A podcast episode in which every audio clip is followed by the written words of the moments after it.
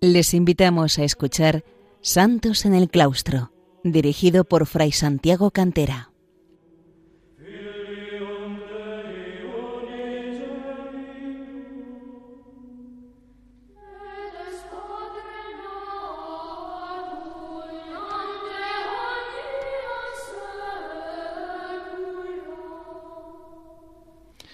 Bienvenidos, queridos oyentes de Radio María, a un programa más de Santos en el Claustro, el programa que entre mi hermana Margarita y un servidor dedicamos a los santos y a las santas que han brillado en la vida monástica a lo largo de los siglos, desde el siglo IV hasta nuestros días.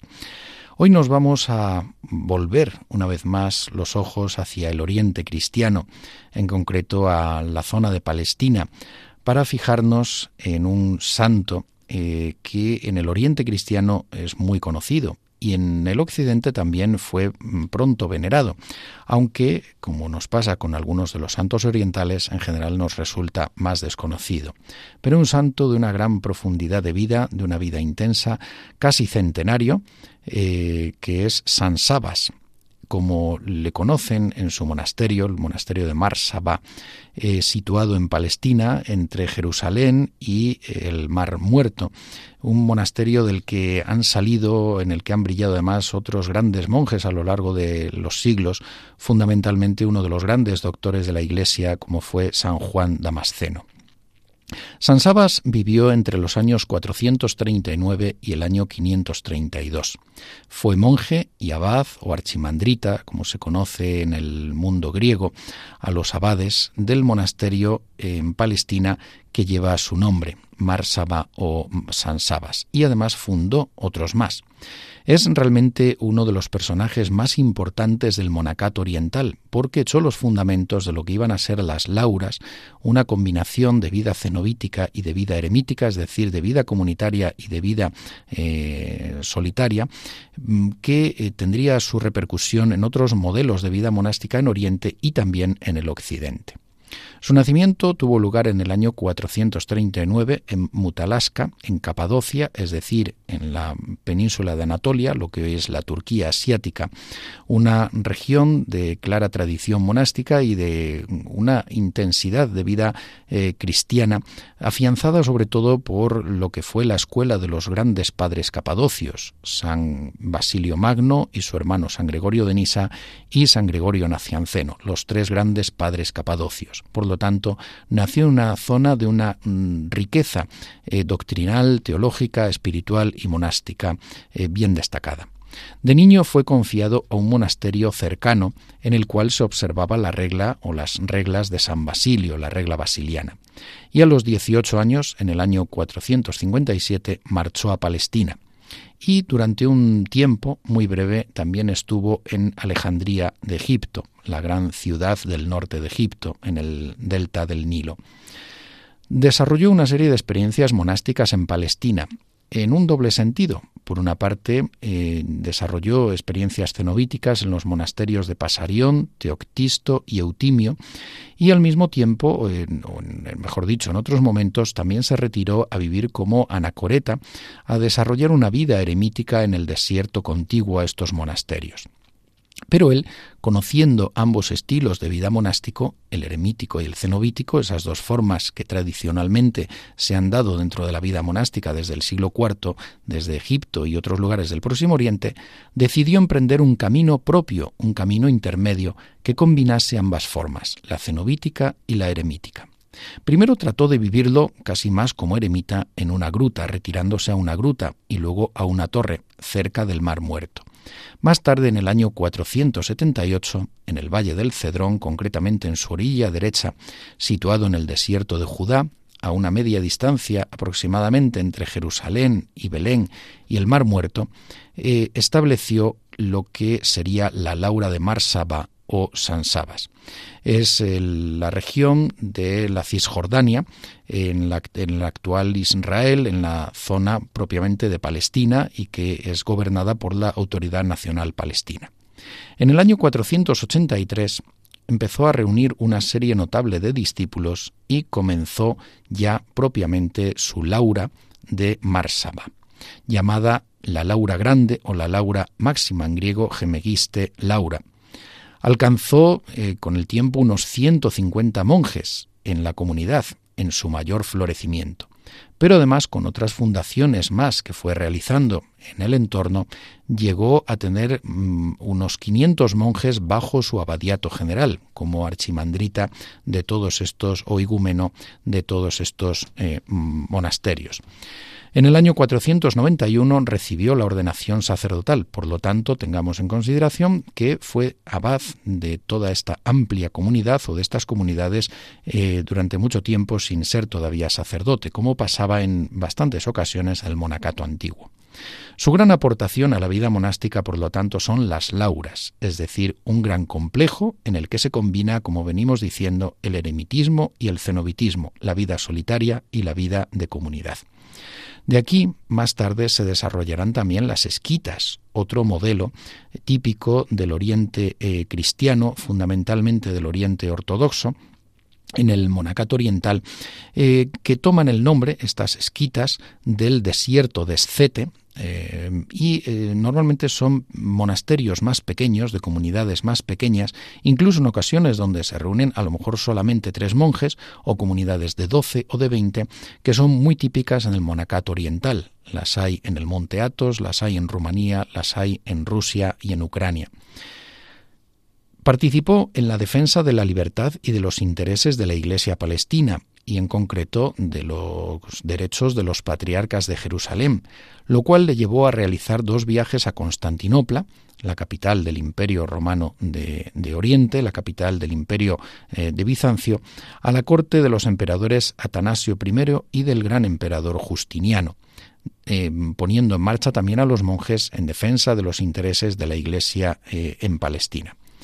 Entre los años 483 y 531 fundó otras cuatro, o fundó en total cuatro lauras. Primero la más importante, la suya propiamente, la de Marsaba, donde vivió la mayor parte de su tiempo, la Gran Laura, pero también otras conocidas como las lauras de Firmino, las Torres y Nelqueraba.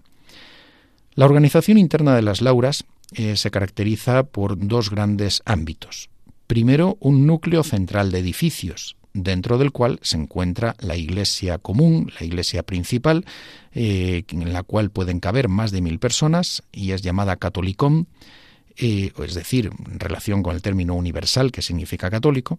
También eh, en estos edificios centrales hay una sala de reuniones, una biblioteca, el refectorio o comedor de los monjes, la cocina, normalmente aneja al refectorio, una hospedería para peregrinos que puedan pasar por allí y otros edificios para uso común.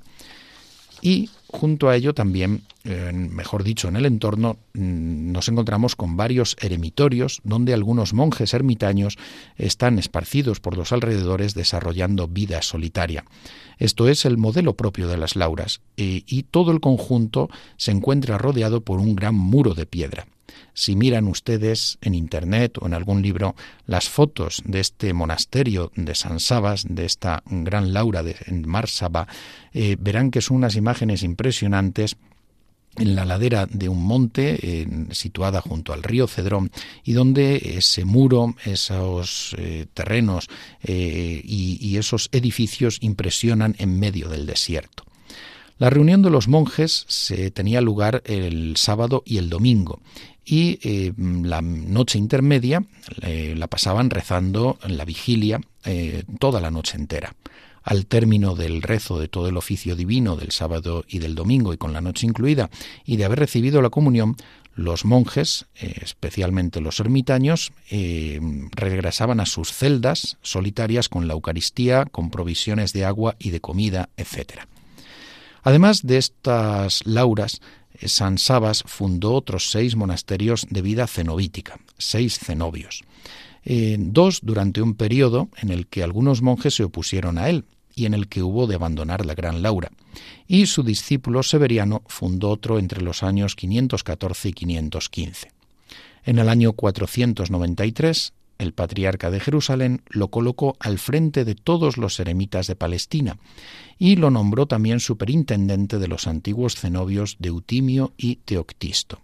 mientras que San Teodosio lo era de los demás, era superintendente de todos los demás cenobios de Palestina.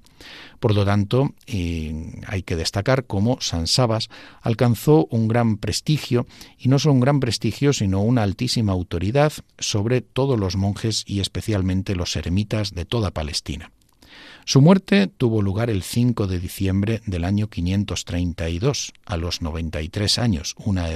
edad muy avanzada para la época, y su fiesta se celebra en consecuencia el 5 de diciembre tanto en Oriente como en Occidente.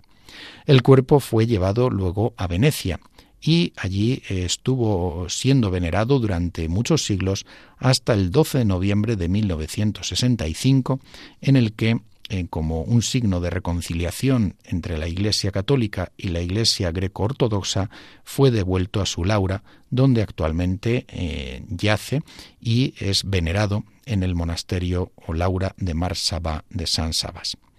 El culto y la veneración, como hemos visto,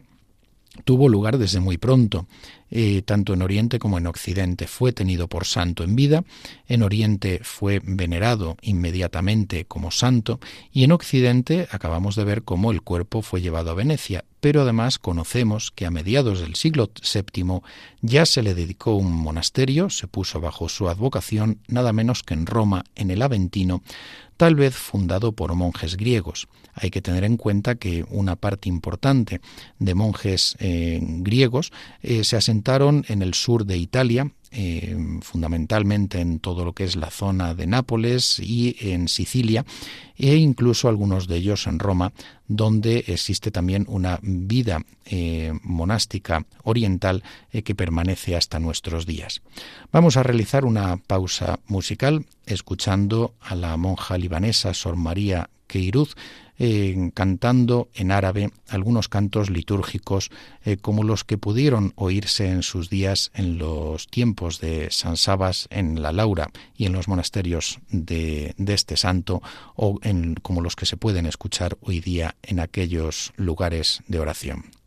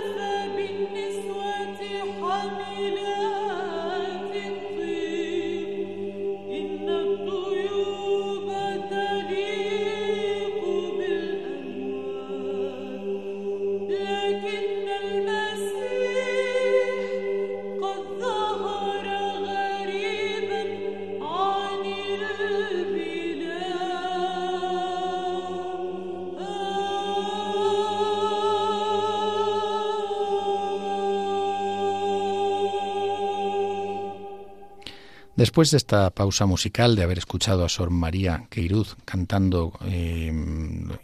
música religiosa, música litúrgica oriental en, árabe, vamos a continuar eh, refiriéndonos a algunos aspectos más de San Sabas eh, y de la herencia que él ha dejado. En primer lugar nos referiremos a sus reglas, que son conocidas como el típico en nombre griego. Son reglas para la vida de las lauras y las dejaron escritas, bien eh, tal vez escritas por él o bien escritas por algunos de sus discípulos. El fundamento doctrinal de sus reglas monásticas eh, se encuentra en la fe eh, ortodoxa, católica ortodoxa. Concretamente eh, recoge lo que es la fe ortodoxa del concilio de Calcedonia del año 451 en el que se afirmó frente a Nestorio eh, y frente a otras herejías, eh, como ya se venía haciendo desde concilios anteriores, se afirmaron las dos naturalezas de Jesucristo, la naturaleza divina y la naturaleza humana, unidas en síntesis perfecta en la persona divina del Logos, del Verbo, del Hijo de Dios. Jesucristo es verdadero Dios y verdadero hombre, con una naturaleza divina y con una naturaleza humana, unidas en una única persona que es la segunda de la Santísima Trinidad, el Logos, el Verbo de Dios. El otro aspecto fundamental, además de esta afirmación de la fe eh, ortodoxa, de la fe católica ortodoxa, de la buena doctrina, es la fusión, como venimos diciendo, la combinación de los dos elementos clásicos del monacato, es decir, el cenobitismo y el eremitismo. Concretamente, San Sabas, en sus reglas, en su típico, eh, deja reflejado cómo ha sido capaz de eh, combinar el cenobitismo de cuño basiliano, es decir, inspirado en las reglas de San Basilio, y el ideal eremítico fundamentalmente de origen egipcio, como se había venido desarrollando en Egipto desde el siglo IV y desde allí se había expandido también a otras zonas del oriente y del occidente cristianos. Todo esto explica la larga supervivencia del modelo, de este modelo combinado en la Gran Laura de San Sabas, de Mar Saba, pese a todas las racias, los saqueos, las destrucciones, eh, todas las campañas que desarrollaron en la zona y que afectaron al monasterio, primero los persas, sobre todo eh, con una campaña del año 614 que dañó la Laura de San Sabas, y posteriormente los asaltos que se produjeron en ocasiones de salteadores, de bandidos o también sobre todo de eh, eh, invasores musulmanes. Pensemos que la Laura de San Sabas acabó estando bajo dominio musulmán y que San Juan Damasceno quizá la figura más eminente a lo largo de los siglos que ha dado este monasterio, se, eh, posiblemente se hallaba emparentado con la dinastía Omeya, con la dinastía califal Omeya. En el mismo monasterio se produjo una convivencia eh, que llama la atención, además se ha producido a lo largo de los siglos, de tres grupos étnicos eh, del oriente cristiano, como son los griegos, los sirios y los georgianos. Y esto eh, hizo posible también que se tradujeran numerosos textos escritos entre unos y otros, de toda la tradición griega, de toda la tradición cristiana siríaca, y que llegaran también a los monasterios de Georgia y de allí también a su vez llegaran hacia esta zona de Palestina. La difusión de la regla o tipicón de San Sabas o de Jerusalén, que también es llamado así, este, esta regla o tipicón, como de Jerusalén, eh, se, destaca por varios elementos. Primero, son unas reglas que están basadas en eh, las reglas del propio San Sabas y también de su contemporáneo Eutimio pero después fueron actualizadas por otros eh, personajes como San Sofronio, San Juan Damasceno, principalmente es él a quien se considera como el que ha continuado la obra de San Sabas, la obra monástica de San Sabas, y también otro personaje destacado como es Nicolás el Gramático. La difusión de la regla o tipicom o de las reglas o tipicom de San Sabas o de Jerusalén tuvo lugar a partir fundamentalmente del siglo IX, aparte, eh, como queda eh, de modo evidente, de la primera difusión en todos los monasterios que él fundó. En el siglo IX, en tiempos de Focio, se difundió por todo el Asia Menor. En el siglo XI y a partir de entonces, en los siglos posteriores, sobre todo con Simeón de Tesalónica, las reglas o tipicón de San Sabas se expandieron por las iglesias de rito bizantino, si bien con variaciones. había zonas donde se acentuó más el elemento eremítico o ciertos aspectos litúrgicos. La Gran Laura del Monte Athos es uno de los grandes monasterios de, este, eh, de esta república monástica situada en la península calcídica, en la península más oriental de esas tres que salen a su vez de la península calcídica y que ha sido a lo largo de los siglos como una república monástica y hoy goza de una autonomía dentro del Estado griego, dentro de la República griega, pues allí también se expandió el modelo de la Laura de San Sabas y se fundó un monasterio en el año 963 por parte de uno de los mayores santos del Monte Athos, San Atanasio Atonita o San Atanasio del Monte Athos, que ha sido conocido y es conocido hoy como la Gran Laura. No obstante, es cierto que este monasterio, la Gran Laura, pese a este nombre, es un monasterio más bien cenobítico. En, el modelo del Monte Athos nos encontramos con varias eh, con varios tipos de monasterios. Hay los monasterios ideorítmicos, los monasterios cenobíticos, las esquitas, eh, a las que nos hemos referido, eh, los modelos que se asemejan más a la Laura, que son sobre todo las esquitas, y modelos de El nombre de Lauras eh, fue pronto utilizado en Oriente para grandes cenobios, es decir, no ya para el modelo de lo que es propiamente una Laura, es decir, esa combinación de cenobitismo y eremitismo, sino que a veces se empezó a denominar lauras a algunos grandes cenobios. Esto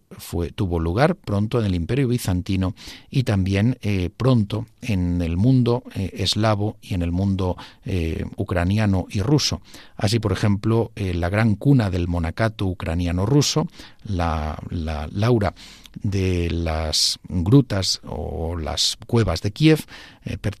Laura, fue denominada con el nombre de Laura. Y así también la Laura eh, próxima a Moscú, a unos 70 eh, kilómetros al norte de Moscú, la Laura de San Sergio y de la Santísima Trinidad, es conocida como Laura, pese a que eh, propiamente es un estilo de vida más cenobítico.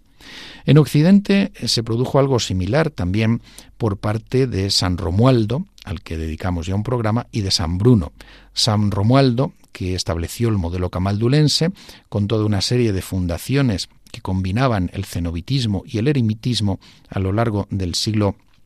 XI, en, el, en un siglo de época de reforma, eh, trató de eh, llevar a cabo también una combinación de los dos modelos clásicos del monacato, el cenobitismo y el eremitismo. Y lo mismo San Bruno, un poco más tarde, con la cartuja también eh, muchas veces los cartujos y los camaldulenses a lo largo de los siglos se han fijado en el modelo de las lauras orientales como el modelo en el que ellos mismos, sus fundadores, inspiraron el estilo de su vida. También en, España, fundamentalmente entre los siglos XV y XVII, dentro de la reforma observante de los dominicos de la Orden de Predicadores, se dio el nombre de lauras en ocasiones a pequeños monasterios en los que eh, ciertamente había una combinación de una vida comunitaria, de una vida propiamente cenobítica y contemplativa con una vida contemplativa eremítica. Fue el caso, por ejemplo, de, de la reforma que inició San Álvaro de Córdoba en el pequeño convento o monasterio de Scalaceli situado a las ciudades, a las, a las afueras de esta ciudad y donde en el siglo XVI Fray Luis de Granada eh, mantendría este espíritu de esta reforma de las lauras dominicanas en España. Además, a San Saba se le atribuyen también las constituciones de San Teodosio sobre la vida de los monjes celiotas, eh, es decir, los que viven como eremíteas, y el de los cenobitas. Es un reglamento fundamental dado para sus monjes por San Sabas a su sucesor Melita de Beirut, que fue quien le sucedió como igumeno o eh, archimandrita al frente del monasterio de San Sabas, de la Gran Laura. En esta gran Laura han destacado grandes monjes a lo largo de los siglos, algunos de ellos los hemos mencionado ya. Fundamentalmente destaca la figura de San Juan Damasceno. Vivió entre los años 675 y 749, es doctor de la Iglesia, uno de los padres orientales de la Iglesia, a veces se ha considerado su, su compendio de la fe como eh, una suma teológica en pequeño, como si la labor que desarrolló siglos después Santo Tomás de Aquino lo hubiera desarrollado él en, en Oriente, y a él dedicaremos un programa, puesto que es una de las figuras más eminentes de la eh, teología eh, cristiana fundamentalmente en Oriente. También otros personajes, otros monjes notables del monasterio de Marsaba son San Cosme de Mayuma, Esteban el himnógrafo, Teodoro Abucurra, Leoncio de Damasco. Algunos de estos nombres, como el de Teodoro Abucurra, nos dan eh, la evidencia de cómo este monasterio está poblado en gran medida por monjes de origen árabe, como es el caso del propio San Juan Damasceno, de quien, como hemos dicho, se eh, ha señalado su parentesco con la muy probable con la familia eh, califal omeya. En cuanto a la iconografía, San Sabas, San Eutimio y San Juan Damasceno aparecen representados con frecuencia en el mundo bizantino y eslavo ruso, con un, eh, así como en el palestino ortodoxo, con rasgos similares, los tres personajes, los tres santos con vestidos con vestimentas monacales o sacerdotales, con una barba más o menos larga, con un rollo de pergamino en la mano izquierda, que normalmente hace referencia al tipicom, a las reglas monásticas, la mano derecha bendiciendo, en la típica forma de bendecir eh, del oriente cristiano, y un aura o corona de santidad en la cabeza. San Juan Damasceno, además, muchas veces lleva un típico pañuelo o turbante árabe en la cabeza, eh, resaltando así su origen étnico. Bien, queridos eh, oyentes de Radio María, cerramos aquí este programa dedicado a San Sabas, a uno de los padres eh, fundamentales del monacato oriental, eh, que combinó en la Laura de Marsaba los dos modelos clásicos de la vida monástica, la vida cenobítica y la vida eremítica, dejando notables discípulos, entre ellos San Juan Damasceno, y como saben pueden escuchar el programa en el podcast del mismo y escribir a santos en el claustro arroba santos en el claustro arroba Hasta otro día, que Dios les bendiga.